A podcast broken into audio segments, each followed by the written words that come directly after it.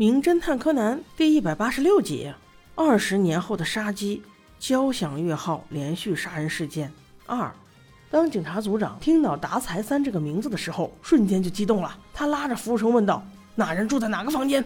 服务生有点胆怯地说：“一一零一啊。”还没来得及要问他去干什么的时候，组长已然奔了过去。小五郎也随后赶到，两人分别站在一零一房门的两侧，商量好对策之后，便请服务员开门。柯南此时也注视着这一切，可是让他们失望的是，门开以后，房间竟然是空的。组长不甘心，达才三就这么失踪了，于是吩咐道：“毛利，二楼归你，一楼归我，现在就查。”毛利脸上一脸懵懂，就这样莫名其妙的上岗了。哎，组长，你有没有搞错？我可是来玩的。就在这俩不是警察的警察忙活着搜索的时候，那个姓龟田的胖子在自己的门前收到了一封信，于是应约来到了仓库与其见面。没想到却是等来了一只黑手套，biu 的一声，他就被爆头了。没错，凶手使用了消音枪。此时并没有人意识到船上已经有一个人死了。在二楼，小五郎在敲一个房间的门，开门的却是服部平次。四目相对之时，他们都有些无奈啊。怎么又是你？沟通过之后才知道，原来他们是为一件事而来，那就是二十年前的四亿抢劫案。再过几个小时，案件就过了追诉期，真是有人欢喜有人愁啊。他们从小五郎的口中得知，达才三是一个非常厉害的人，计划非常缜密，从无遗漏。人送外号“黑影计划师”，奈何在二十年前最后一桩案子，他却失手杀了一个人，从此便销声匿迹，再也没人见过他，警方也拿他没有办法。服部平次回忆说道：“嗯，不对呀，我记得我老爸说过，这个叫达才三的人不是已经死了吗？带血的衣服还收为了物证呢。”交旗组长接过话来：“那是你小看他了，像达才三这种人，怎么可能轻易就死呢？估计只是障眼法。不过今天晚上十二点。”追溯期已到，所以留给我们的时间只有两个小时了。谈话间，小兰跑了过来，拉着服部和爸爸去了餐厅。回头跟交旗组长道别时，这让年迈的组长似乎也想到了他的女儿，表情更加凝重了。难道组长内心也有隐痛？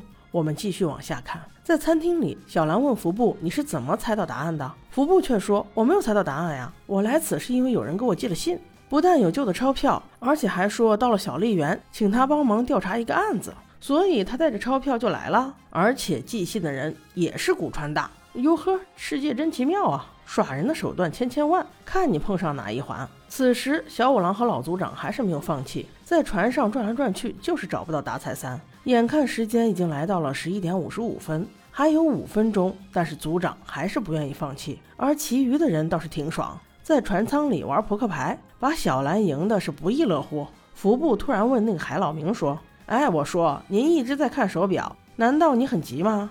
他唯唯诺诺地说：“啊，我我我也没什么事儿，就是明天对我来说是个比较重要的日子。”短发女凑上来说：“啊哈，难道明天是你女朋友的忌日？我看你点的鸡尾酒也是血腥玛丽，没看出来呀，你还是个多情种子。”此时，海老明被美女调侃，有些招架不住地说：“您您您别胡说啊，我点着随便点的。”此时，众人也觉得有些无趣，纷纷准备离开，回房睡觉去了。时间终于来到了十二点，老组长垂头丧气地走了过来，自嘲道：“哎，这个案子我再不碰了。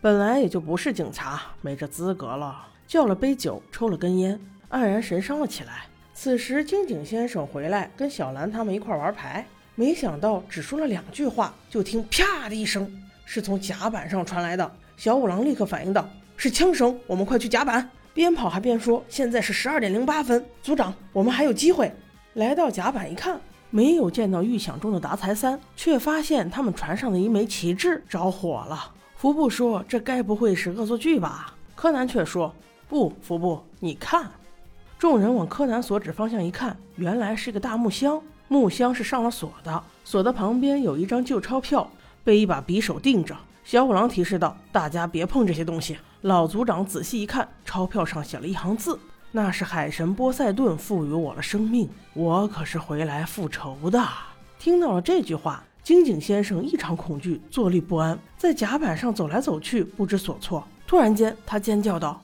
啊啊！”他他他他他还活着！